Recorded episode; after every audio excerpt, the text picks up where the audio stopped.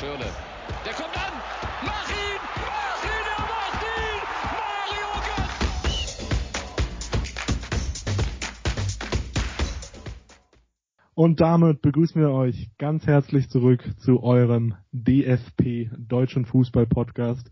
Wir sind back wie Bo Svensson und damit möchte ich direkt mal einsteigen ins DFP Pokalfinale.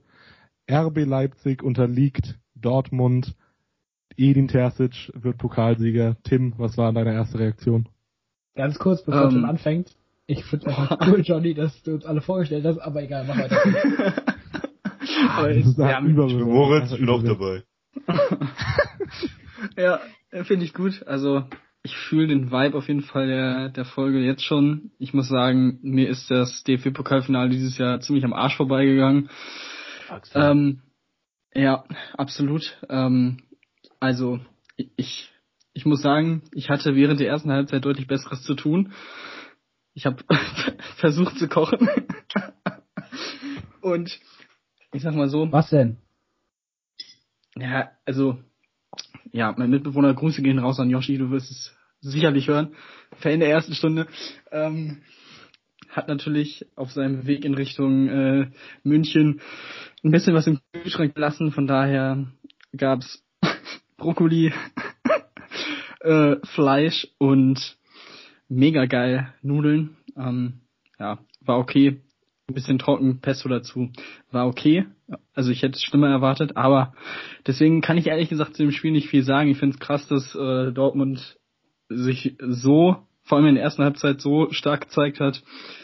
Anscheinend war Reus ja ziemlich gut. Ähm, perfekt, dass er abliefert, wenn ich nicht gucke. Ähm, das zeigt mir auch wieder, er kann halt nicht unter dem Druck meiner Augen performen. Deswegen so viel dazu. Ähm, aber ja, natürlich als Bayern-Fan Nagelsmann so vercoachen zu sehen, sehr interessant auf jeden Fall für die nächste Saison, aber andererseits würde ich das jetzt nicht überbewerten. Ähm, aber ja, Dortmund ist schon ein ziemlich krasser Turnaround, ne? wenn man wenn man sich bedenkt, wo die bei bei der Favre-Entlassung waren und jetzt einfach mit Terzic auf dem besten Wege doch noch irgendwie in die Champions League, Pokalsieger, die Saison also echt noch gut gerettet, von daher Hut ab und ja, Marco Rose. Viel Spaß mit Edin Terzic in, im Rücken als Co-Trainer, ähm, wenn das die ersten Monate nicht läuft. Könnte das auch relativ schnell zu Ende sein, aber ihr könnt sehr gerne ein bisschen mehr auch über das Spiel jetzt noch reden, ihr habt's ja gesehen. Ja, genau, also bevor wir jetzt noch über Terzic und Rose und diese Situation reden, erstmal nochmal zu diesem Vercoachen, ähm, erstmal erklären. Also Nagelsmann hat ja mit einer durchaus fragwürdigen Sturmspitze begonnen oder mit einem Sturmduo aus äh, Wang und ähm, Sörlot. Würdet ihr das alle als vercoacht ansehen? Also klar, es ist vercoacht, weil die beiden gar nicht in Erscheinung getreten sind und in der Halbzeit ausgetauscht wurden. Ähm, aber geht, geht ihr damit? Also Nick, gehst du damit auch, dass, dass es vercoacht war? Ich glaube nicht, weil also Wang hat ja auch in der Bundesliga gezeigt, was er drauf hat. Ich glaube, es ist ein kleiner quäliger Stürmer, der viel Tempo mitbringt. Ähm, ob man das jetzt vercoachen nennt, keine Ahnung. Also ich denke mal, er hat wieder nach Gefühl und nach Trainingsleistung aufgestellt und ähm, was man dann auch unter der Woche oder nee, am Wochenende dann ähm, im Duell gesehen hat. Ich denke mal, da hat er dann einfach die Leistung äh, eins und eins und eins zusammen addiert und dann geschaut, wer, wer für das Spiel einfach am besten ähm, ja, aufgestellt ist. Und äh, ja, der zweiten Halbzeit ist ja noch Pausen reingekommen. Leipzig hat viele Chancen, aber auf Couch würde ich das jetzt nicht nennen. Ja, genau. Da, also, kommt, da kommt die Blutgrätsche ähm, von links von Jonathan Bartels und sagt dir, dass Schwang auf jeden Fall ein katastrophaler Stürmer ist und der in dieser Saison noch nichts gerissen hat. Genauso wie Sörlo ebenfalls. Im Gegenteil, sie haben beide bewiesen, dass sie überhaupt nicht gut genug sind für dieses Team. Beide konnten äh, Werner überhaupt nicht ersetzen und meiner Meinung nach war das schon vercoacht, weil du hast einfach zwei Spieler aufgestellt, die keinen Anspruch mit ihren Leistungen auf den Stammplatz haben sollten. Ähm, natürlich kann man jetzt auch den Hot Take aufstellen, Edin Terzic sollte der neue Bayern München Trainer werden und nicht Julian Nagelsmann. Mehr Titel hat er schon mal. Ähm, aber nichtsdestotrotz, ähm, also man muss auf jeden Fall davon sprechen, dass, sie, dass er sich vercoacht hat. Das hat er, glaube ich, auch danach relativ offen zugegeben. War ein bisschen humorlos im Interview danach. Ähm, ja, aber dann nochmal aufs Spiel genauer eingehen. Moritz, fandst du denn insgesamt, dass es äh, verdient war und wie hast du das Spiel so grundsätzlich erlebt? Ja, genau, also das äh, hat ja auch zum Beispiel ähm, Aki Watze nachher gesagt, dass das Ergebnis jetzt schon zu deutlich ist, also mit diesem 4 zu 1. RB Leipzig hat besonders äh, in der zweiten Halbzeit sehr viel Druck gemacht. Man muss Dortmund einfach ein Kompliment aussprechen, wie konsequent sie ihre Chancen genutzt haben, was auch nicht immer Dortmunds größte Stärke ist. Also das war wirklich sehr gut, auch sehr gut ausgekontert. Eigentlich das, was Leipzig auch so ein bisschen mit Wang und äh, ja, besonders mit Wang vorhatte. Also das war ja Nagelsmann Begründung, ihn auch spielen zu lassen. Und das hat Dortmund wirklich sehr gut gemacht. Tim hat es angesprochen mit einem sehr starken Reus. Also klar, Sancho Doppelpack und Holland Doppelpack, aber Reus wirklich mal, ja, kann man sagen, wirklich als der ähm, wichtigste Spieler in einem Finale. Das hat man ihm bisher nachgesagt, dass er eben in großen Spielen untertaucht. Und für mich definitiv ähm, der, der Schlüsselspieler gestern auch mit zwei direkten Vorlagen hätte Sancho äh, ja nicht, nicht irgendwas komisches gemacht, hätte er auch noch äh, eine dritte Vorlage gehabt. Also das war für mich so, so ein bisschen der Faktor, dass Dortmund erstens sicher hinten stand, äh, eiskalt war äh, in ihren Kontern oder generell in der ja, so die Passgenauigkeit. Und Leipzig hat halt einfach aus ihrem Druck nichts gemacht und dann auch direkt verpasst nach dem Tor. Ich glaube, durch Mukiele war es, an die Latte da, ähm, da den, den Anschluss zu schaffen. Deswegen hochverdienter Sieg, Pokalsieg für Dortmund, meiner Meinung nach. Ja, wenn ich mich mal da anschließen darf, das, das sehe ich genauso. Also war ein hochverdienter Sieg für Dortmund. Ähm, ich glaube, das ist auch ein großer Vorteil in der Mannschaft. Du hast halt diese Rotation. Du kannst einen Moda Hood, der für mich auch ein gutes Spiel gemacht hat, auf der 10 spielen lassen. Du hast dadurch einen Emre Can, der von Innenverteidigung wieder auf die 6 rückt. Also das, da hat Edin Terzic schon auf jeden Fall viel Spielraum. Ähm, ich finde, Dortmund ist in die zweite Halbzeit sehr leichtsinnig reingestartet. Ich denke mal, wäre der Lattentreffer von Kunku direkt reingegangen, wäre das Spiel definitiv in eine andere Richtung gegangen. Leipzig hatte ja dann nochmal ab der 70. glaube ich nochmal einen Lattentreffer oder einen Pfostenschuss, also äh, und die Möglichkeit zum 3-2. Also ähm, ja, das hätte auf jeden Fall auch noch in andere Bahnen gehen können. Und ähm, ja, über Jaden Sancho brauchen wir nicht reden, was er da wieder probiert hat. Am Ende war an Gulaschi vorbei, weiß nicht, wollte er nochmal rüberlegen, keine Ahnung. Ähm, und äh, ja, wir hatten auch vor boah, langer, langer Zeit, hatte Jonathan mal gesagt, Haaland ist der Goat. Ich fand wirklich, er hat in dem Spiel Opa Meccano, der jetzt demnächst für die Bayern spielen wird, einfach aufgefressen. Alleine das eine Tor, wie er einfach seinen Körper zwischen Ball und Gegner geschoben hat und Opa Meccano einfach, wie wir jetzt sagen würden, Moritz Richtung A40 rutscht also dieses, dieses Tor, da hab, ich hab Gänsehaut bekommen. Es war echt, also ein Tor für die Götter. Ja, und dann noch ähm, aus dem Stand, äh, den so links noch reinzubringen, ist krass. Ja, sein, sein Tor. Kann man, kann man sagen, dass äh, Upamecano einfach schon ein perfekter Bayern-Form ist. Also, das muss man ja auch mal so festhalten. Ja, ist halt die Frage, ob Haaland dann bleibt oder nicht, ähm, ob er dann in der nächsten Saison wieder auf ihn trifft. Ähm, ja, sein Torjubel fand ich wieder ein bisschen fraglich. Ich glaube, nach der ähm, nach der Beetpose, was auch immer das war, ähm, jetzt so ein Mammutsprung oder keine Ahnung, wie man es nennen soll. Ähm, aber ist ja das war schon ein Meme geworden. Ja, also aber das das Tor war auf jeden Fall ein Tor für die Götter. Vor allem du kannst ihn halt immer schicken und er nimmt den Ball perfekt mit. Also ja und Reus, wo du es eben angesprochen hast, ähm, in der Halbzeitpause wurde ja auch Jogi Löw nach EM Teilnahme oder nicht gefragt. Die ähm, Nominierung findet ja jetzt auch in den nächsten Wochen statt. Ähm, ich bin mal gespannt, äh, welches Konzept er da fährt, ob er Reus wieder mit ins Boot holt oder nicht. Ähm, wir werden sehen. Ja, Jonathan, was sagst du zu deinem Goat?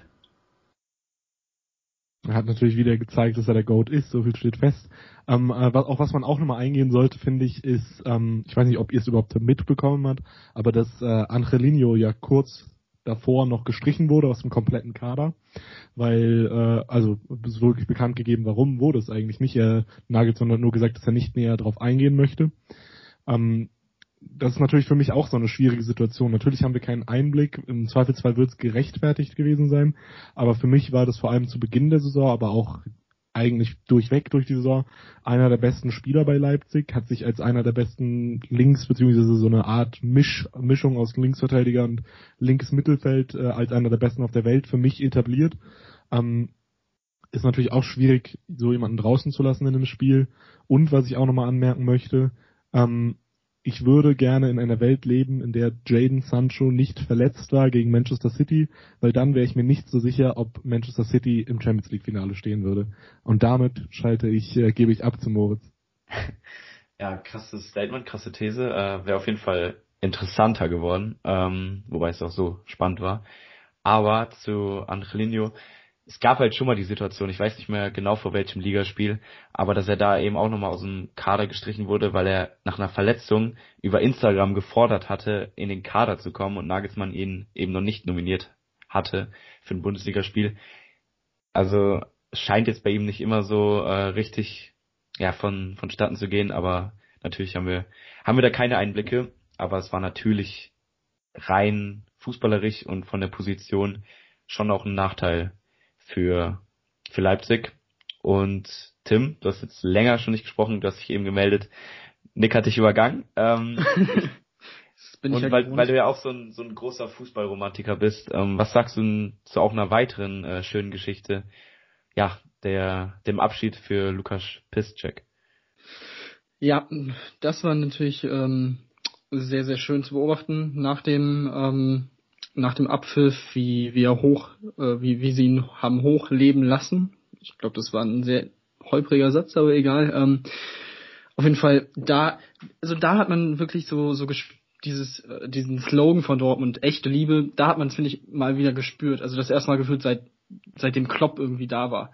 So, ähm, also das war wirklich sehr, sehr schön zu sehen auf jeden Fall. Ich habe auch, ähm, ich glaube, nach dem Spiel hat er mit Marcel Schmelzer zusammen ein Bild mit dem Pokal gemacht ähm, und auf Instagram gepostet. Das war, also da hat auch jemand bei Twitter irgendwie geschrieben, irgendwie das letzte, was du siehst, bevor die Ära endet oder so. Also es ist ja schon wirklich ein großer Moment, dass die beiden Spieler jetzt ja immer noch in gewisser Weise Teil dieses Teams sind und quasi ihre Dortmund-Karriere mit diesem Titel dann noch beenden können, ist ja schon wirklich ein Riesending.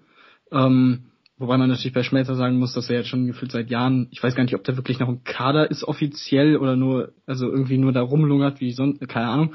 Ähm, also nichts gegen ihn, ich war nie ein großer Fan von Schmelzer und fand ihn auch immer relativ überbewertet, aber er hat natürlich, er ist eine gewisse, oder hat eine gewissen, einen gewissen Legendenstatus in Dortmund, ähnlich wie ein Großkreuz, ne? Einfach weil er auch sehr für diesen Verein steht. Ähm, aber ja, das war auf jeden Fall sehr, sehr schön zu sehen.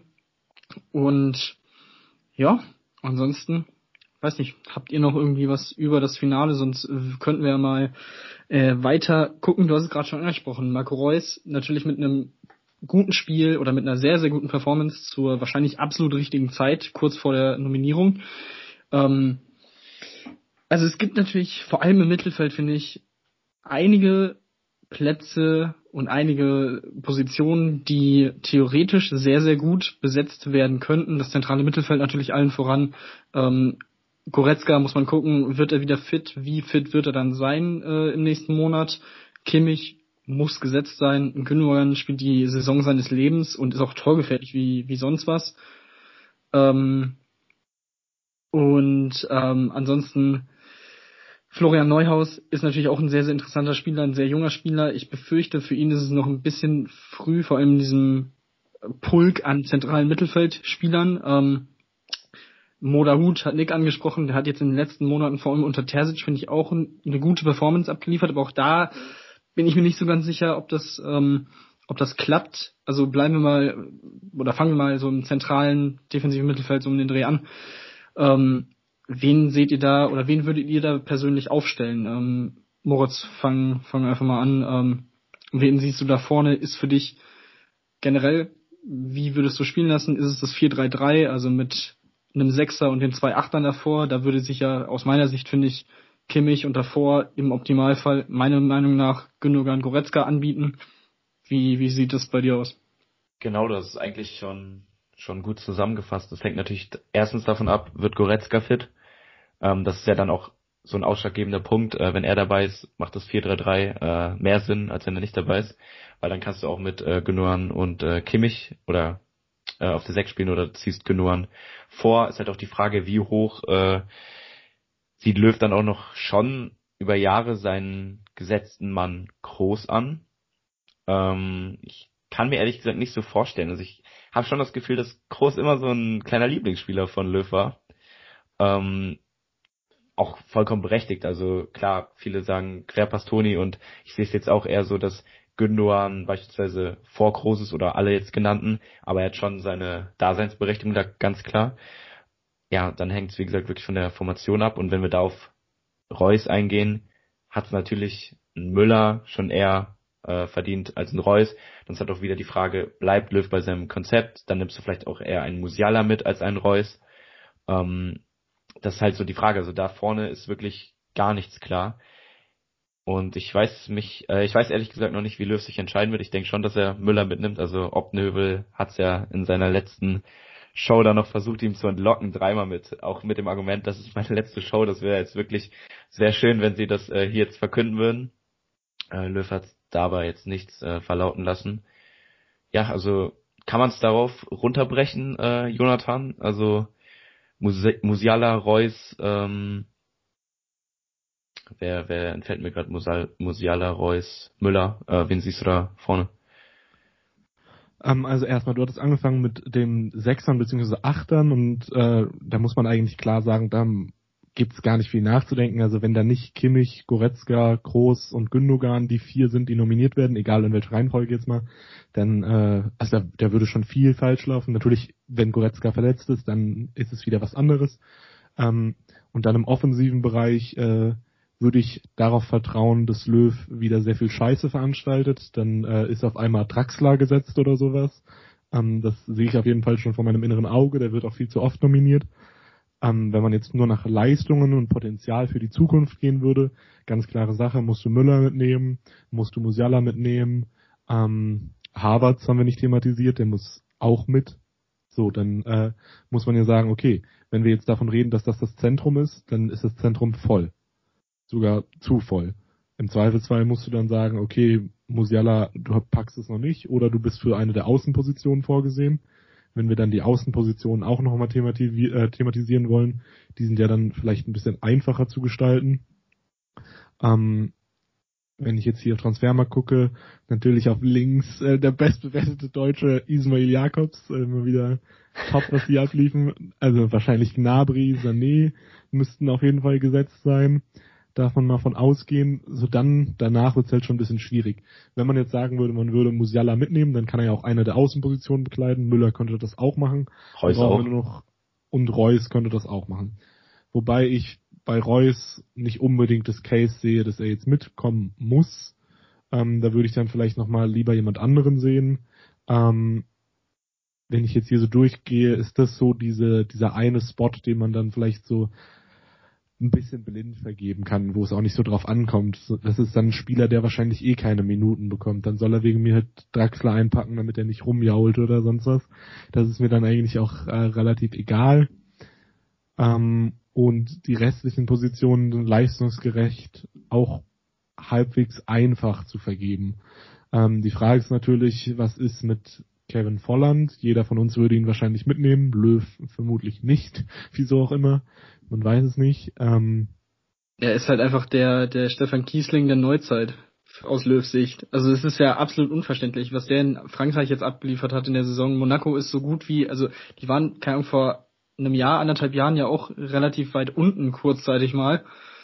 Jetzt im Meisterschaftsrennen relativ lange dabei. Volland schießt ein Tor nach dem anderen. Ähm, wir sagen, Werner liefert in, bei Chelsea nicht ab oder sonst was, oder es wird so die ganze Zeit behauptet, obwohl auch Werner, finde ich, eine alles in allem eine solide erste Saison in England spielt. Ähm, klar auch seine hier und da seine Lapsi hatte, äh, aber meine Güte, aber ohne Scheiß, also Volland, auch ein Max Kruse zum Beispiel, finde ich, wird viel zu selten genannt. Natürlich ist es relativ unrealistisch, dass er mitgenommen wird, äh, weil auch alles, was damals passiert ist, quasi mit Löw und so weiter. Aber auch der würde es rein theoretisch, Leistungs, wenn man nur nach Leistung geht, eigentlich auch zumindest in dieses Gespräch müsste er reingeschoben werden, aber ja. Aber bei, bei Kruse sehe ich noch den Case, also der ist schon auch von seiner eigentlichen Attitüde her sehr unprofessionell und also das funktioniert halt einfach nicht in einem Team, wenn du Europameister werden willst. Und was ich auch äh, bei ihm sehe, ist halt einfach, dass er nicht der Spielertyp ist, der jetzt in das aktuelle Team reinpassen würde unbedingt. Ähm, ja, und was vielleicht ein bisschen interessanter ja dann nochmal ist, ist in die Verteidigung zu gehen, in die spezieller in die Innenverteidigung. Was würdet ihr denn sagen? Ähm, ist natürlich auch wieder fragwürdig, Boateng äh, und Hummels, äh, dann gibt's noch Süle, Ginter, Klostermann, man könnte Can als Innenverteidiger nehmen, Rüdiger, Kehrer. Was sind eure vier Favoriten? Also ich kann ja einfach mal anfangen und kann sagen, dass äh, ein Emre Can eigentlich genau die gleiche Rolle hat wie bei Dortmund quasi. Du kannst mit ihm viel rotieren. Löw hat ihn auf links schon mal ausprobiert als äh, Verteidiger. Du hat, er hat ihn schon mal auf der 6 ausprobiert. Er hat ihn als Innenverteidiger ausprobiert. Also das ist für mich auch ein Kandidat, der wahrscheinlich safe mitgenommen wird, weil er einfach auf vielen Positionen einsetzbar ist. Ähm, bei Süle ist halt fraglich, ob er noch für die EM fit wird. Könnte relativ knapp werden, aber ich denke mal, ein Matthias Ginter von Borussia Mönchengladbach ist sicher gesetzt. Ein Antonio Rüde, der bei Chelsea gerade ein sehr, sehr gutes Spiel, äh, Spiel, sehr, sehr gute Spiele macht, ist safe gesetzt. Ja, und dann äh, wird es hinten in der Innenverteidigung wahrscheinlich auch wieder eng. Ähm, gibt da ein paar Kandidaten, die wahrscheinlich noch ähm, ja, ähm, auf dem Klappmesser stehen, ob sie mitgenommen werden oder nicht. Ähm, ich denke mal, rechts ähm, ist ganz klar Rike Baku der Kandidat, ähm, der bei Wolfsburg eine astreine Saison spielt und auch bei der U21 ge gezeigt hat, was er drauf hat. Links kann es nochmal interessant werden. Ähm, Robin Gosens ein Kandidat. Ähm, wir hatten, es gab jetzt auch noch die in den letzten Wochen die Thematiken mit Sosa von Stuttgart, der ja ähm, eingebürgert wurde, aber dann ähm, ja. Das habe ich also jetzt mal ganz ganz kurz das Thema anzuschneiden. Also erstens ist es ja schon ziemlich lost, dass man das nicht vorher geprüft hat. Also, es, also man hätte ja ja, also es ist schon auch wieder Typ, also Props an den DFB, kommen wir auch gleich noch zu einem anderen Thema, was nicht so positiv war in den letzten Wochen. Ähm, aber auf, also gefühlt haben wir jetzt das erste Mal seit Jahren auf links zumindest wieder solide Optionen. Also Robin Gosens spielt jetzt die zweite Saison oder dritte Saison hintereinander in Italien wirklich sehr, sehr gut.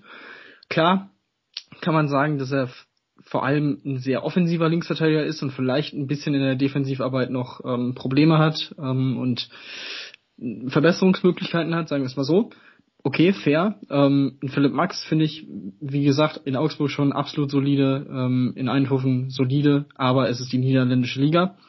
Halzenberg, ja, theoretisch schon, aber wird, ähm, wie Jonathan auch immer wieder gesagt hat, auch öfter in der Innenverteidigung eingesetzt bei Leipzig. Selbe gilt für Klosmann auf rechts. Ähm, deswegen aber trotzdem, das habe ich halt generell nicht so verstanden, warum man da jetzt Sosa, also klar, spielt gut, aber wir haben, anders als Stuttgart, haben wir keinen 1, keine Ahnung, 98 Hühn vorne drin, äh, der dann die Flanken ab, abfängt äh, und verwertet. Wir haben da vorne einen Werner, ähm, deswegen ist es nochmal eine andere Situation, ob das so geklappt hätte, kann man natürlich auch hinterfragen. Ich finde es sehr, sehr lustig, zu, to be honest, dass Nico Schulz bei Transfermarkt im erweiterten Kader aufgeführt wird. Ähm, der hat da absolut nichts zu suchen, aber okay. Ähm, aber ähm, deswegen Innenverteidigung, Rüdiger, ja, Ginter auf jeden Fall, Jan meinetwegen, ähm, ja, und der vierte Platz ist schon interessant. Also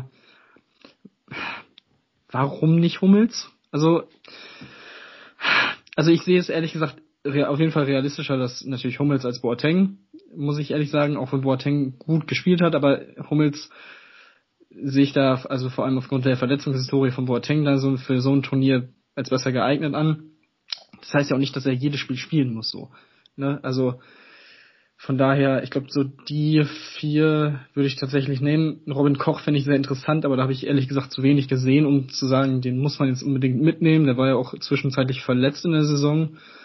Äh, und auf rechts ja auf jeden Fall Riedle Baku absolut muss gesetzt sein. Zur Not hätte man da ja auch noch Jan äh, als Zweite Option, Henrichs bin ich nicht so wirklich überzeugt. Also ich meine, der spielt in Leipzig halt auch kaum. Ähm, deswegen hätte man da quasi auch nochmal eine Position, wo man nochmal einen extra Innenverteidiger, aka Klostermann, der ja auch theoretisch auf rechts ausweichen könnte, mitnehmen könnte. Also so die würde ich momentan in der Abwehr sehen. Süle,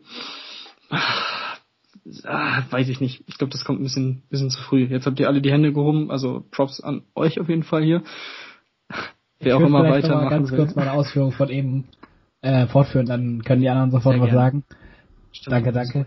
Ähm, also Mats Hummels hat ja bei Sky schon ein Interview gegeben, sehr interessantes, und wo er dann gesagt hat, er wird keine keine Zusage bloggen. Also er wird er wäre safe dabei. Ich gehe mal von aus, dass es auch eine gute Alternativlösung wäre, falls es wie auch immer bei Deutschland eigentlich mit dem Verletzungspech am Ende bei manchen Spielern dann nicht klappt. Und ähm, ja, also ich habe auch irgendwie noch das Gefühl, dass es äh, ja so einen Überraschungsspieler noch geben wird, der eventuell in die Nominierung mit reinrückt. Das ist so ein typisches Bold, Bold Prediction.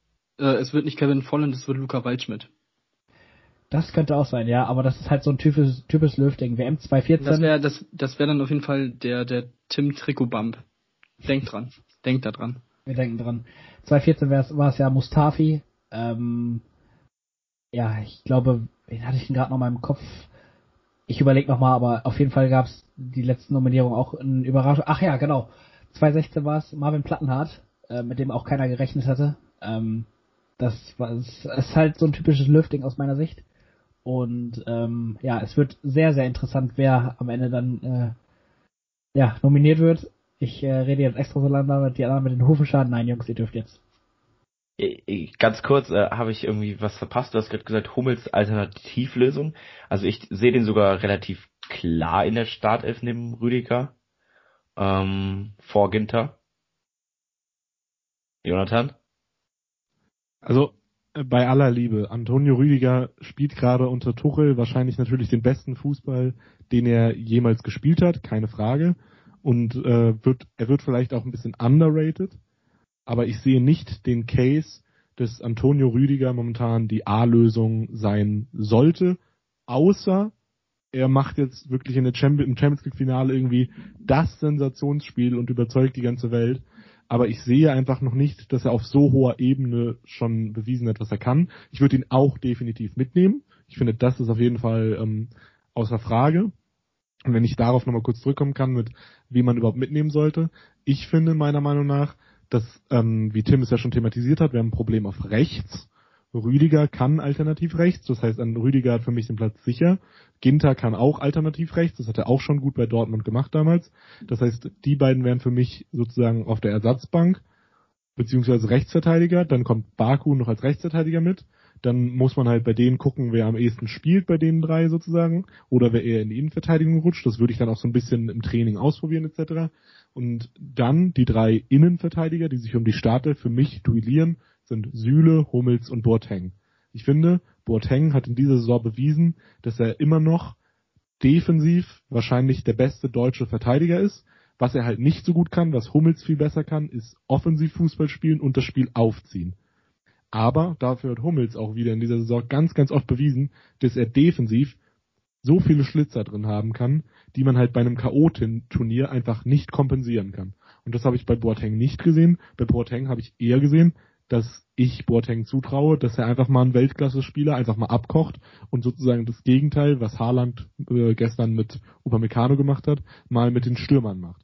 Und das sehe ich bei den anderen eben überhaupt nicht. Und bei Süle finde ich, eigentlich ist Süle hat in der letzten Saison auch absolut bewiesen, was er kann. Diese Saison läuft halt einfach unglücklich, der Junge ist viel verletzt, aber ihn nicht mitzunehmen, fände ich auch irgendwie eine komische Aktion, vor allem wenn Löw ja immer davon redet, dass er so zukunftsorientiert die Mannschaft ausstellen möchte. Klar, das ist für ihn jetzt nicht mehr im Fokus, aber Süle ist für mich auf jeden Fall eigentlich eine gesetzte Bank. Aber wäre Chan dann bei dir nicht dabei? Also wenn du immer diese Alternativen halt nimmst, wie Rüdiger, Ginter, ähm, die beides spielen können. Also Schan kann halt auch links sonst noch spielen. Ist halt die Frage, also so klar, äh, Boateng, Hummels gibt mir richtig geile Vibes, weil das eigentlich so das beste deutsche Innenverteidiger-Duo äh, war. Und ich es schon auch, wie du jetzt ausgeführt hast, denen das zusammen auch zutrauen würde. Ähm, ich weiß aber nicht, ob Löw tatsächlich Boateng mitnimmt. Ja, also ob er ihn dann tatsächlich mitnimmt, ist natürlich nochmal eine andere Frage. Ich rede jetzt nur leistungsbezogen, was für mich Sinn ergeben würde. Und bei Emre Can muss ich halt sagen, ähm, spielt auch gerade äh, einen der besseren Fußballer in seiner Karriere auf jeden Fall. Aber ähm, ich würde es in einem K.O.-Turnier nicht unbedingt ihm als positiv auslegen, dass er so viele Positionen spielen kann. Weil er kann jede Position auf einem hohen Niveau spielen, aber keine Position auf dem absoluten Top-Niveau, auf dem Niveau, wo ich sage, mit ihm können wir, also er ist ja dann auch in sehr zentralen Positionen, auf rechts, links, außen vielleicht noch, aber als Innenverteidiger oder defensives Mittelfeld würde mir das nicht reichen. Und dann sehe ich halt die anderen, die sich sozusagen auf die eine Position fokussieren, in diesem Bereich halt besser. Er wäre sicherlich auch dabei, wenn halt einer sich verletzt oder so. Also er wäre der, der danach direkt kommen würde. Aber ich habe jetzt nicht gesehen, dass ich, wie ich es eben gemeint habe, dass er mal so ein Spiel dadurch entscheiden kann, dass er so gut ist, sondern bei Emre Can sehe ich eher, dass er mal ein Spiel negativ äh, gegen uns entscheiden kann, weil er dann mal zu hart auf die Kacke haut und sich eine Rot einfängt oder halt irgendwie dann, weil er schon rot gefährdet ist, nicht mehr richtig klären kann, nicht mehr richtig rangeht. Das hat man schon ein paar Mal bei ihm gesehen. Ähm, und das finde ich halt bei einem K.O.-Turnier einfach ein bisschen schwierig. Wunderbar. Ich glaube, das ähm, schließt das Ganze doch ganz gut ab. Ähm, Armin Younes, den haben wir noch gar nicht genannt, könnte natürlich auch eine Option sein, aber der Hype scheint jetzt auch, finde ich, ein bisschen in den letzten Wochen abgeflacht zu sein, so wie die Frankfurter Leistungen. Aber es ist ein Monat, ziemlich genau, also wenn die Folge rausgeht, ist es ein Monat bis zum Eröffnungsspiel der deutschen Mannschaft in München gegen Frankreich. Also, ja, direkt mal ein ordentlicher Brocken. Aber ich meine, naja, es ist das, das letzte Turnier von Löw, bevor Flick vielleicht, hoffentlich, den Laden übernimmt. Also, liebe Leute, noch die nächsten knapp zwei Monate durchstehen. Vielleicht sind es auch nur anderthalb, wenn wir in der Vorrunde rausfliegen. Ähm, aber vom Potenzial in diesem Kader her muss man eigentlich schon sagen, dass man sich auch gegen Frankreich, Portugal und Ungarn durchsetzen sollte zumindest weiterkommen sollte, egal auf welcher Position. Der, die vier besten Gruppen Dritten kommen ja auch noch weiter, also wenn man das nicht schafft. Aber gut, egal. Ähm, gehen wir weiter und bleiben so gesehen bei der Nationalmannschaft beziehungsweise beim Verband, beim DFB. Ähm, denn nach zwei Jahren, Fritz Keller, gibt's demnächst sehr wahrscheinlich wieder einen neuen ähm, Präsidenten. Und ja, also der, der DFB findet, was das angeht, keine Ruhe. Also ich finde es schon sehr interessant. Seit 2001, seitdem ich auf der Welt bin, gab's, ich habe es gerade nachgezählt, was waren es, fünf DFB-Präsidenten. Ähm, insgesamt hatte der DFB in seiner gesamten Zeit seit 1900 13 Präsidenten. Also ein ordentlicher Verschleiß in den letzten knapp 20 Jahren. Ähm, der DFB so wechselt die, die, den Vorstand wie die Trainer bei Schalke. Ja, zum Beispiel. Oder beim HSV. Grüße gehen auch raus in die Hansestadt, die wahrscheinlich den Aufstieg mal wieder verkacken. Ähm, aber ja, ähm, Moritz. Was, was ist deine Meinung gewesen, als du gehört hast, ähm, dass noch DFB-Präsident Fritz Keller den vielleicht auch noch noch äh, Co oder Vizepräsidenten äh, Rainer Koch mit einem hohen Nazi-Richter verglichen hat, aufgrund wahrscheinlich seiner Ausdrucksweise oder seiner Verhaltensweise in irgendwelchen Gremien oder sonstigem. Ja, schon schwierig vor allem sich dann noch rauszureden. Ja, ich hatte ja so einen Bekannten, der so hieß. Es passt halt irgendwie komplett ins Bild. Also erstmal, um damit aufzuräumen, egal womit man sich dabei rausredet, es, es, funkt, es funktioniert einfach nicht. Also sind wir, sind wir mal ehrlich. Natürlich wissen wir nicht genau, worauf Keller anspielen wollte. Es wäre natürlich mal interessant, tatsächlich zu wissen. Ähm, dennoch glaube ich dann noch immer noch nicht, dass das ähm, so sinnvoll ist, beziehungsweise es ist, äh, wie es auch passiert, zu verurteilen. Man muss sich da einfach nur an den Kopf fassen. Und es ist auch traurig, dass ich tatsächlich mal mit Alfred Draxler ähm, übereinstimme, wenn ich sage, dass es einfach peinlich ist, dass der stärkste Verband, Fußballverband der Welt, wie, also wie er sich präsentiert, ähm, und da, da kann ich einfach nur zustimmen. Wobei das Gen ja jetzt auch keine wirklich kühne These ist, ne? Ja, klar, aber trotzdem, dass ich ihm zustimmen muss, also dass er was Richtiges sagt, ist schon, äh, ja, egal, das außen vorgestellt, ist einfach hochgradig peinlich und es ist auch bezeichnend, dass irgendwie die, ja, die Präsidenten gehen, nur Koch bleibt immer noch. Also ist auch die Frage, ob das äh, so, so bleiben wird. Aber dann muss man auch wieder neue Posten finden. Und ich weiß auch nicht, wer sich das ehrlich gesagt noch antun will. Äh, und ich wüsste jetzt auch, also ich würde es keinem zutrauen. Schweinsteiger hat ja Angela Merkel vorgeschlagen. Ähm, Jonathan, deine Hand ist immer noch oben. Äh, das heißt, ich nehme dich jetzt einfach mal mit rein. Deine Hand geht jetzt runter, aber trotzdem, äh, also was sind deine Gedanken dazu? Er, woll, er wollte sich, er wollte sich halt einfach wie Freisler fühlen auch. Ja. ja. Und dann bitte gleich auch mit rollendem R sprechen. Ja, und sowas von. ja, also ich äh, muss dazu sagen, ich habe es jetzt nicht ganz so eng verfolgt, weil mir das alles dann auch ein bisschen auf den Sack geht, dass die ganzen Leute es nicht hinbekommen, sich wie Menschen zu verhalten. Ähm, Gleiches haben wir ja auch nochmal bei der Thematik Lehmann Naogo gesehen. Ähm, und ich muss aber auch dazu sagen, irgendwie, ja, irgendwie finde ich auch die momentane Kultur so drumherum nicht so gut, dass jetzt halt alle sozusagen nach einer Aussage dann irgendwie gecancelt, zerstört, gelöscht werden müssen.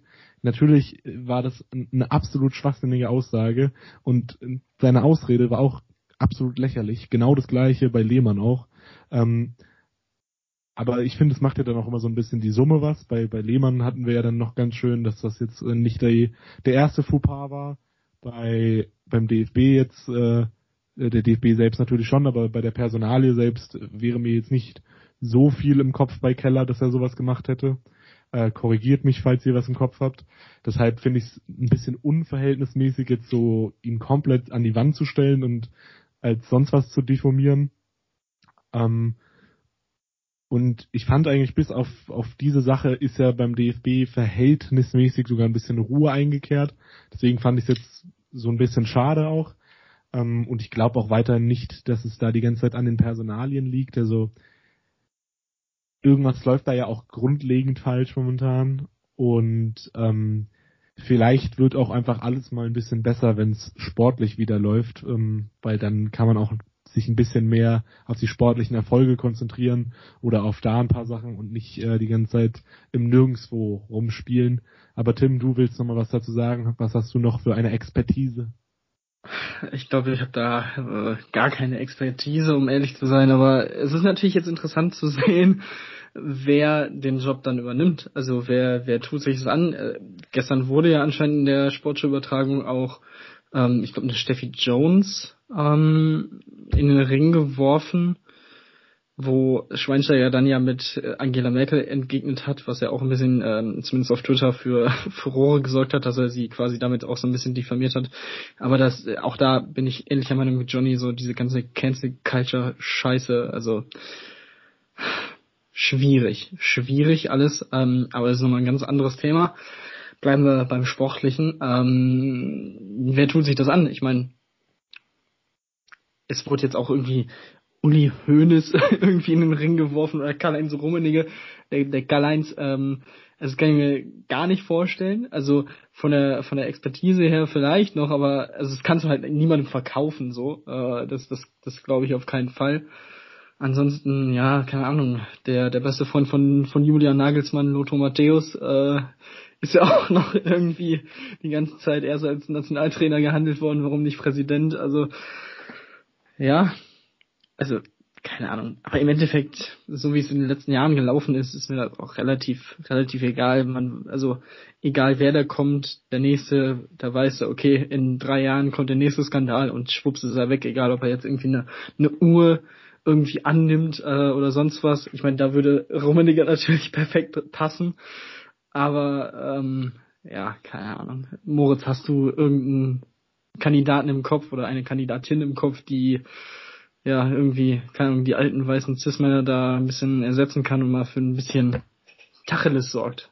Nee, also ich habe tatsächlich zwei weiße Cis-Männer. Man muss ja auch Tradition wahren, ne? Nee, also ich, ich finde das eigentlich ganz interessant mit Hönes und Rummenigge, weil die über Jahre wirklich den DFB immer als FC Bayern München drunter gemacht haben. Von Aber dann bitte direkt als Doppelspitze. Als Doppelspitze, genau, das meine ich ja gerade. Ja. Weil, wie, wie oft hat wirklich der FC Bayern München, besonders in diesen zwei Personen, den DFB runtergemacht äh, und immer wieder starke Männer und so weiter gefordert, äh, die da wirklich mal den Laden aufräumen, dann doch einfach mal mal selber Hand anlegen. Aber nee, sehe ich auch nicht und es wird im Endeffekt jemanden, den wir gar nicht auf dem Schirm haben, äh, ist vielleicht auch besser so, dass wir den jetzt nicht schon vorher vorher kennen. Vielleicht jemand, der da eher ein bisschen unbehaftet rangehen kann. Genau. Aber ich würde mal sagen, wir gehen zum nächsten Themenpunkt über, oder? Und zwar den nächsten Fauxpas. Und zwar Bayern Quarantäne Fauxpas. Fauxpas? Ich kann dieses Wort nicht aussprechen. Ja, okay, wir, können, wir, können wir gerne machen. Ähm, Hintergrund? Tim, du als ja. Äh, ja. Bayern PR-Mensch. Okay. Du Bayern-Experte. Ich, ich, bin, ich bin nicht Florian Plettenberg von Sport 1. Ähm, Was ist passiert? Nein, no front. Kern's auf. Ähm, ja, also wie sicherlich alle wissen dürften, äh, sind die Bundesliga-Clubs für die letzten beiden Spieltage jetzt in einem Quarantäne-Trainingslager einquartiert, damit die Saison zu Ende geführt werden kann und nicht solche Geschichten wie bei Hertha passieren jetzt noch zum Ende hin oder gut, Schalke, ich meine, bei denen waren auch ein paar Spieler äh, infiziert, da ist es dann wieder egal gewesen. Ähm, in anderen Sportarten hätte das direkt Quarantäne bedeutet, aber okay, es ist ja die erste Fußball-Bundesliga. Ähm, und ja, in den Statuten ist relativ klar festgelegt, dass keine Angehörigen, keine Freundinnen, keine, was weiß ich, sonst was, keine ähm, Personen außerhalb des Betreuerstabs, des Teams, des Staff wirklich in diesem Trainingslager mit dabei sein dürfen. Und Flick hat sich gedacht, ich bin ein Ehrenmann, ich bin eh nur noch zwei Wochen hier ich lasse doch trotzdem einfach mal alle ihre Kinder und Familien mitnehmen. Und ja, das hat jetzt irgendwie ein Landrat, Moritz, du hast es nachgeguckt, wie, wie heißt das Ding?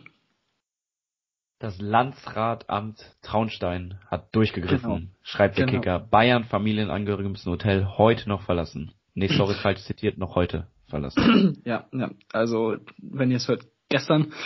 Ähm, auf jeden Fall, ja, absolut die richtige Entscheidung. Also da wurde ganz klar, wurden ganz klar gegen Regeln verstoßen. Ähm, klar, ist eine nette Geste, wie gesagt, äh, deswegen mein kleiner Front auch an Florian Plittenberg von Sport 1, der das auch eben als diese große Geste dargestellt hat, von wegen, oh, was ist das für ein super Typ, der, der Hansi wieder super gemacht, das ist doch super nett. Und ich denke mir so, dann kannst du dir das Ganze doch auch irgendwie sparen. So, warum, es gibt diese Statuten, man hat letztes Jahr zum Restart gesehen, was äh, passieren kann, oder da wurde rigoros bei einer verkackten, bei einem verkackten Besuch im, äh, im, im Supermarkt von Heiko Herrlich durchgegriffen. Ähm, und jetzt sowas, ähm, naja, auf jeden Fall, ich bin gespannt, inwiefern auch der Verein da jetzt noch irgendwie was an Strafen kassieren könnte. Ähm, Geldstrafen werden Bayern jetzt nicht groß jucken, aber okay. Ja, also, keine Ahnung, mehr als ja, gut, dass man da durchgegriffen hat. Komisch, dass die DFL da nicht durchgegriffen hat, weil ich meine, es sind ihre Regeln so, aber also das verstehe ich nicht so ganz. Wie gesagt, ich will keine Journalistenkollegen da jetzt irgendwie unter den Bus werfen oder sonst was, aber das fand ich, wie gesagt, auf Twitter sehr, sehr interessant, dass man sich da so positiv irgendwie über das Ganze äußert, aber ähm, wie gesagt, keine Ahnung. Naja, im Endeffekt ist es jetzt so zurückgenommen worden und entschieden worden, das ist absolut richtig so. Ich glaube, ich weiß gar nicht, also viel mehr, ob man da jetzt noch viel mehr zu sagen kann, irgendwie. Ich weiß es nicht. Nee, aber Nick hatte hier noch international in den Chat reingehauen. Was, was, worum geht's? Also eigentlich hätte ich jetzt noch über die Bundesliga-Vorschau geredet, aber wir können auch gerne erst das Thema abgrasen. Nee, das ist gar dann kein Thema. Bundesliga, oder? Mir ist egal. Dann nehmen wir jetzt doch die Bundesliga. Perfekt, alles klar. Aber Schauen äh, wir auf müssen, den- aber, also Bundesliga-Vorschau, aber bitte mit zweite Bundesliga, da habe ich noch ein bisschen was. Aber gleich Ja, erst. kannst- Nick, Nick kann- übernimmt Ja, erstmal Nick, Oh, Bundesliga. gerne. Das Nick, kannst du ja gönn, dann gleich übernehmen. Tim. Ne? Die, zweite die zweite Liga mit Düsseldorf, das ist ja dein Ding. Tief im Westen. Aber wir sind ja bald auch da. Macht, ja, ich wollte schon gerade sagen hier, ne? Schauen wir auf den große 33. Presse, Spieltag. Aber Schalke-Fan sein hier. Unfassbar, unfassbar. Wir sind ja alle Loser. Wir wissen das ja. Schauen wir auf den 33. Spieltag. Ja, interessanter Partien. Ja, nein, vielleicht. Schalke gegen Frankfurt. Ähm, ja, für Frankfurt ein absoluter Musssieg, um im Champions League Geschäft oben mit zu sein, äh, mit dabei zu sein. Ähm, ich denke mal, das wird auch ein klarer Sieg für Frankfurt. Äh, da haben wir noch die Partie Hertha gegen Köln, Abstiegskeller. Ähm, interessant, wer sich da durchsetzt und ich meine, Hertha reicht sogar ein Unentschieden, um ähm, ja aus diesem Loch rauszukommen. Ähm, Ja, aber die werden das ganz klar gewinnen. Also die werden Köln einfach 3-0 durch die durch durchs Olympiastadion äh, fegen und dann wird Köln abgestiegen sein am Samstag am Nachmittag oder frühen Abend. Let's ich weiß go. gar nicht, wie jetzt die, die Rechnung ist, aber es wäre ja auch natürlich auch cool, wenn es äh, am Ende heißt, dass äh, Köl Schalke Köln mit in die zweite Liga runtergerissen hat am letzten Spieltag und äh, Max Hey, Meyer gerne. dann Die können komplett- gerne beide Spiele verlieren. Das ist komplett eine Auf, auf, die, auf die Zuverlässigkeit von Schalke kann ich tatsächlich verzichten. Da- da das bauen wir stimmt, lieber das darauf, stimmt. dass Hertha ein bisschen zuverlässiger ist. ja, Mainz ist mit 36 Punkten jetzt schon so gut wie weg. Also Ähm, Bo Svensson, absoluter Junge, Mainz spielt nächstes Jahr einfach um die Champions League. Easy. Ja, wäre jetzt cool, wenn ich mal meine. Dann ist Frankfurt der Kooperationsverein, Johnny. Dann ist Frankfurt einfach. Hier ist jetzt ein bisschen durcheinander, ne? so, das muss einfach manchmal sein. So wie der Bundesliga-Abstiegskampf. Jungs, wollt ihr das übernehmen oder darf ich noch? Nein, mach weiter jetzt. Perfekt, danke. mein Spiel gegen Dortmund, das wird auch nochmal ein interessantes Spiel. Wir werden sehen, ob die Spieler zu viel an dem Abend getrunken haben und der Kater vom äh, Pokalfinale noch erholt wurde.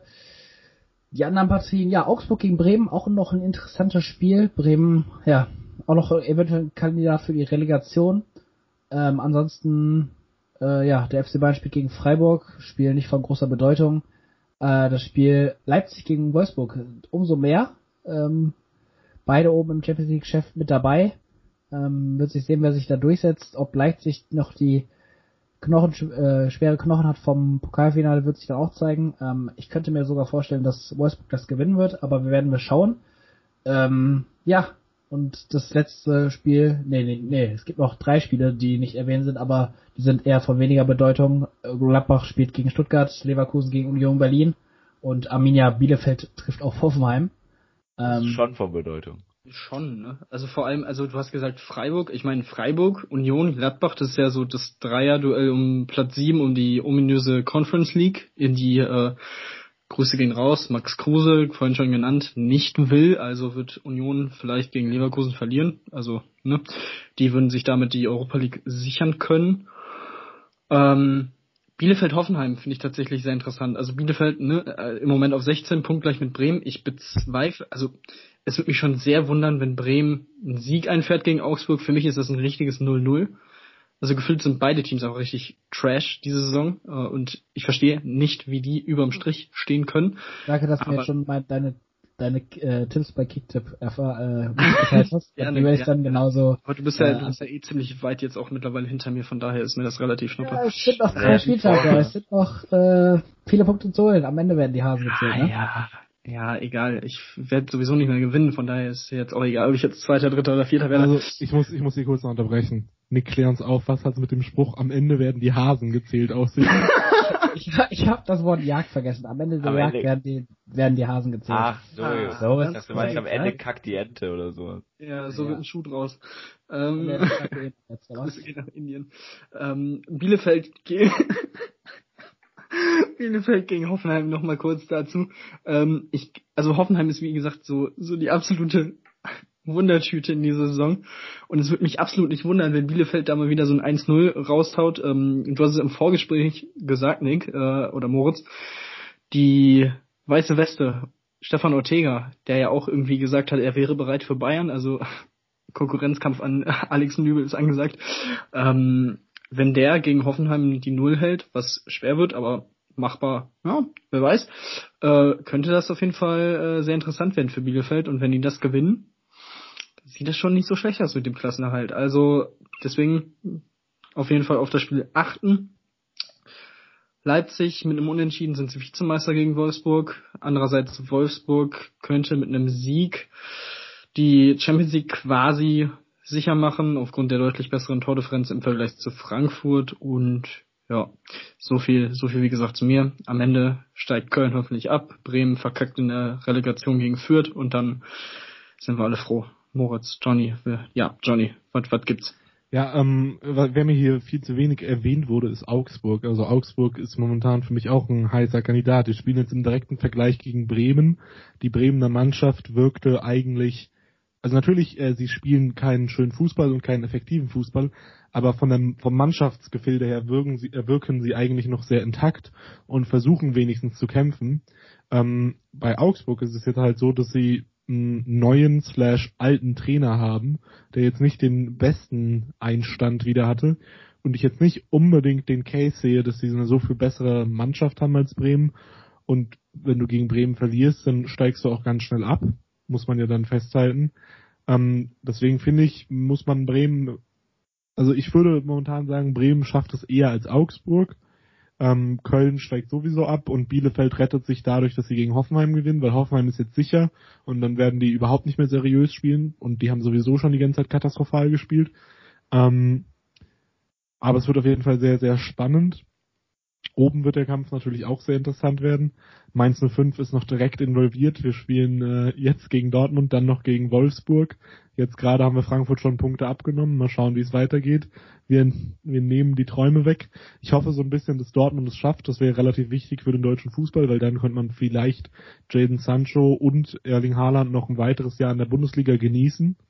Ähm, und natürlich hoffe ich auch darauf, dass äh, unser Kooperationsverein, der uns zum Klassenerhalt verholfen hat, dass Eintracht Frankfurt in die Champions League einzieht und ich endlich mal einen Lionel Messi, einen Cristiano Ronaldo mit meinen eigenen Augen live im Stadion sehen darf. Also ist dann die, die Fahrt rüber nach Frankfurt schon, schon safe für dich? Da wird jeder Euro in die Hand genommen, um äh, in meine Augen zu investieren. Ja. Wobei Ronaldo ja vielleicht auch nächstes Jahr Europa League spielen, ne? Das stimmt, das stimmt. Das kann du hast es gerade angesprochen. Es ist der perfekte Übergang. Eigentlich wollte ich jetzt noch kurz über die Liga 3 reden, wo das Aufstiegrennen auch noch spannend ist. Dynamo ja, Liga 2. Zweite, zweite Bundesliga, hallo. Ich dachte, du hast dir kurz angeskippt mit Kräuter Fürth, aber ja, dann können wir das gerne auch mal machen. Dann, das, war, das war mir zu kurz. Das war mir zu kurz. Ich komme jetzt leise, und der Kohut spricht. So. Also, erstmal, vorhin kam, kam so ein kleiner, kleiner, äh, Stupser rüber hier äh, zu mir von Nick, von wegen, ja, Düsseldorf, bla bla bla. Ja, alles, alles entspannt. Ich bin froh, wenn Düsseldorf nicht aufsteigt und Uwe Rösler gefeuert wird. Er ist nicht der richtige Mann für diesen Job. Ähm, Friedhelm, komm, komm zurück. Wir, wir verzeihen dir das Internet zu Köln, wenn du zurückkommst und uns wieder hochführst. Aber viel wichtiger, Bochum kann mit äh, ja mit einem Sieg, mit einem Punkt, egal, ähm, das Ding festmachen und aufsteigen an diesem Wochenende. Das freut mich natürlich sehr. Ähm, vor allem natürlich wird Simon Zoller sehr, sehr, sehr freuen. Ähm, da wird der Bizeps auf jeden Fall wieder geflext. Ähm, ja, also auf jeden Fall, Bochum ist erstmal, ich glaube, seit elf Jahren oder so, dann in der Bundesliga. Das, das freut mich. Das war ich glaube, mein zweites Spiel, das ich live im Stadion gesehen habe, Bochum gegen Bayern damals, Hackentor von, von Ribery, sehr, sehr wild, sehr, sehr wildes Spiel.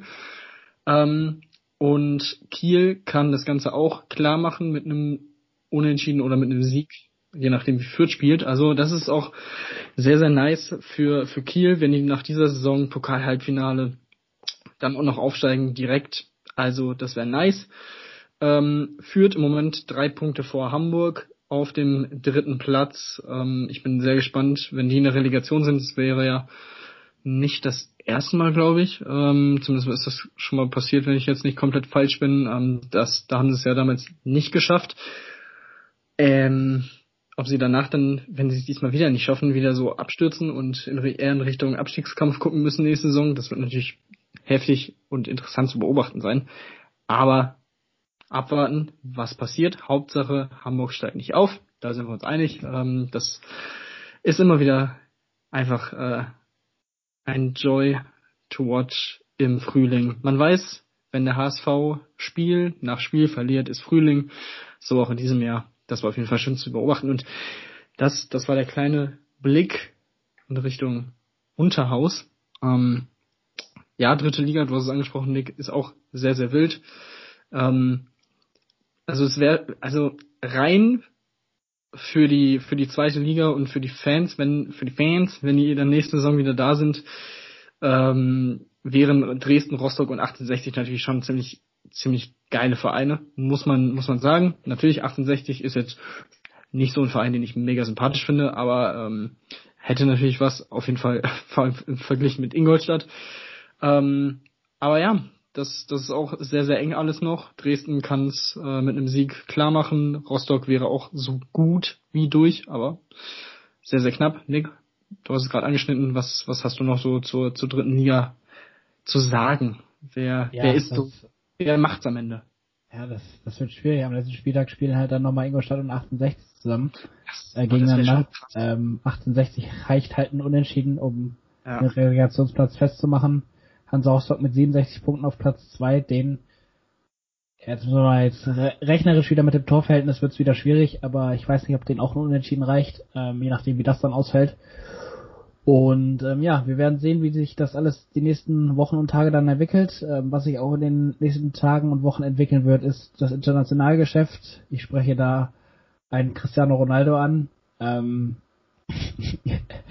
ich würde jetzt gerne weiterreden, aber ich muss einfach unseriös bleiben und nochmal kurz das Bild die Leuten vor Augen haben, wie Moritz gerade auf sein Handy geschaut hat, seine Zunge im Mundwinkel raus hatte und einfach glücklich war. Jonathan hält sich, hält auch gerade seinen Mikrofonarm einfach fest, als wenn es eine Gitarre wäre. aber lass mir das sein, reden wir nochmal über die, den. Man muss die Leute auch einfach mal mitnehmen. Das ist genau. ja ne, sehr, ein guter Service, Nick. Sehr, sehr schön, das gefällt mir. Kein, kein Thema. Bei dir gab es leider nichts anzumerken. Egal, reden wir nochmal über ich den. Ich bin da einfach solide. Das Internationalgeschäft, äh, zwei Sachen würde ich gerne da ansprechen. Einmal, dass Paris nicht Meister wird und eine absolute Katastrophensaison spielt.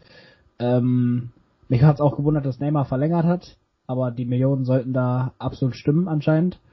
Und ähm, ja, das Thema Ronaldo. Ähm, ich gehe mal davon aus, dass bei einem oder bei einem, bei einem, bei der bei einem oder dem, lassen wir das sein, dass Ronaldo beim bei Moritz zum Beispiel der bessere Spieler ist als Messi. Tim und ich sagen, Messi ist besser als Ronaldo.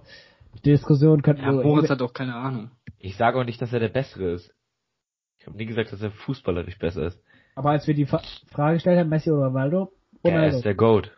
Goat ist aber nicht nur fußballerisches Können. Der Goat und dann kam Lukas und hat gesagt, Pelé. ja. So, lass gehen raus. die Goat-Diskussion anfassen, äh, anfangen. Sonst wird das hier gar nichts mehr. Äh, worauf willst du hinaus? Genau, dass Ronaldo nächste Saison nicht mehr Champions League spielen wird und wahrscheinlich dann noch wechseln muss, ähm, er bevor ich ausgehe. Meinst du? Ja. Nach Paris. Wie, wie, wie gesagt, Jungs, ich habe schon mal mehrfach in der WhatsApp-Gruppe den Case gemacht. Was ist, wenn Ronaldo und Messi sagen, ja, lass doch mal drauf scheißen, was die ganze Zeit war, von wegen, ja, wir hassen uns und äh, blub. Äh, lass mal einfach jetzt mit äh, Mitte 30 am Ende unserer Karriere sagen, wir schließen uns nochmal zusammen und Geh versuchen jetzt noch einmal einen großen Titel zu holen, noch einmal die Champions League zusammen zu gewinnen und so eine Art Super-Team zu bilden.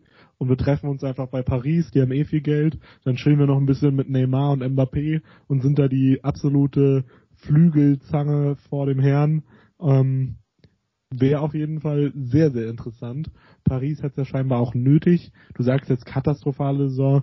Ist natürlich immer schwierig, das äh, zu bewerten, weil jede Saison, wo sie nicht jeden Titel in Frankreich gewinnen, ist halt quasi eine Katastrophensaison. Aber irgendwie muss das ja auch mal passieren. Also sie können ja auch nicht immer alles gewinnen. Ähm, aber auf jeden Fall wird man sich ärgern, dass äh, ein gewisser Thomas Tuchel jetzt wieder im Champions League Finale steht, während Paris äh, das nicht geschafft hat. Ähm, ja, die Frage ist auch, muss Ronaldo wechseln? Was heißt, muss Ronaldo wechseln? Vielleicht äh, will Ronaldo auch die Europa League gewinnen. Hat er, glaube ich, noch nie. Ne, also, keine Ahnung, die, die Mutter von Ronaldo, die hat ja, äh, die hat ja Beispiel. ja, ihr Sohn soll doch noch mal nach Portugal kommen, genau. Direkt zu Sporting. Ja, Sporting. Die sind auch gerade Meister geworden, nach 19 Jahren, glaube ich. Ähm, ja, sorry, dass ich gerade Mutter gesagt habe. Ich glaube, deswegen habt ihr gelacht. Nein, das ist ja ganz normal in der Eifel, dass man so redet, oder? Ja, okay. okay. Ähm, haben wir mein Background auch nochmal drin. Ähm, nee, also ich denke schon, dass er dann geht. Aber Johnny, ich glaube, die Träume, die du da hast, also die würde ich natürlich auch teilen, aber die sind ein bisschen unrealistisch. Also ich weiß nicht, wie, wie Paris das, das stemmen soll.